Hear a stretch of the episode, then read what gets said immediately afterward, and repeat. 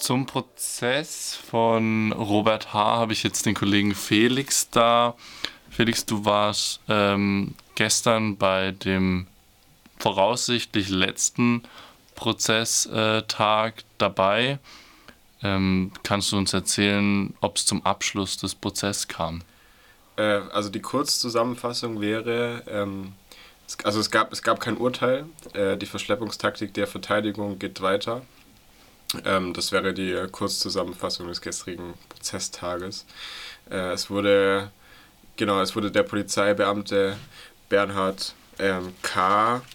vernommen. Der sollte neue Informationen zur Autismus von Robert H., dem Angeklagten, der äh, zwei junge AntifaschistInnen mit, ähm, mit Pfefferspray angegriffen hat und daraufhin auch zwei PassantInnen mit Pfefferspray ebenfalls attackiert hat und auch noch ähm, mit dem Messer ähm, attackiert hat. Äh, genau, zu dieser Autismuserkrankung sollte der Polizeibeamte Bernhard K. Auskunft geben. Das konnte er nicht machen, ähm, was auch wenig ja, erstaunlich ist, da er Polizeibeamter ist. Also er, ist, er war der leitende ähm, Sachbearbeiter des Verfahrens. Äh, dieser wurde vernommen. Ähm, daraufhin, als daraufhin nichts Neues zutage kam, hat die Verteidigung beantragt, ein ähm, ja, äh, die drei PsychologInnen äh, zu vernehmen, die Robert H. Äh, bereits behandelt hatten, um mehr über seinen Autismus, über seinen Autismus äh, zu erfahren. Und da fährt die Verteidigung voll die Linie der Unschuld oder beziehungsweise der Schuldfähigkeit oder der verminderten beziehungsweise fehlenden Schuldfähigkeit von Robert H. Und äh, es wurden jetzt neue Prozesstermine festgelegt, die äh, also direkt zwei Termine tatsächlich im November und der letzte dann am 13.12. Das heißt, äh, vielleicht kommt der Prozess erst im Dezember zu einem Ende, wenn überhaupt.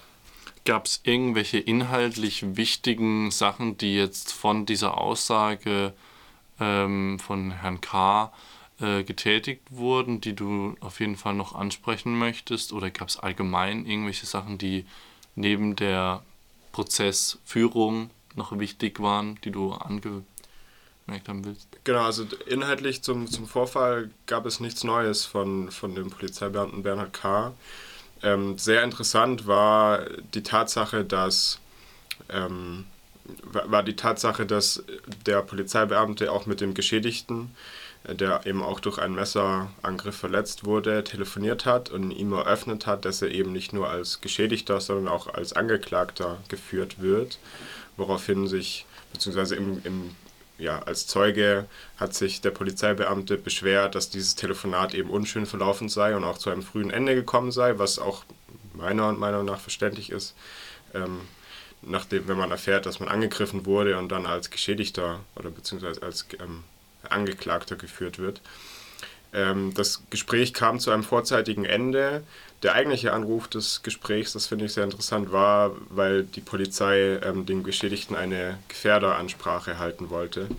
Und äh, dazu kam es dann eben nicht. Und äh, das ja, fand ich sehr überraschend und erstaunlich, dass da so eine Gefährderansprache gehalten werden sollte.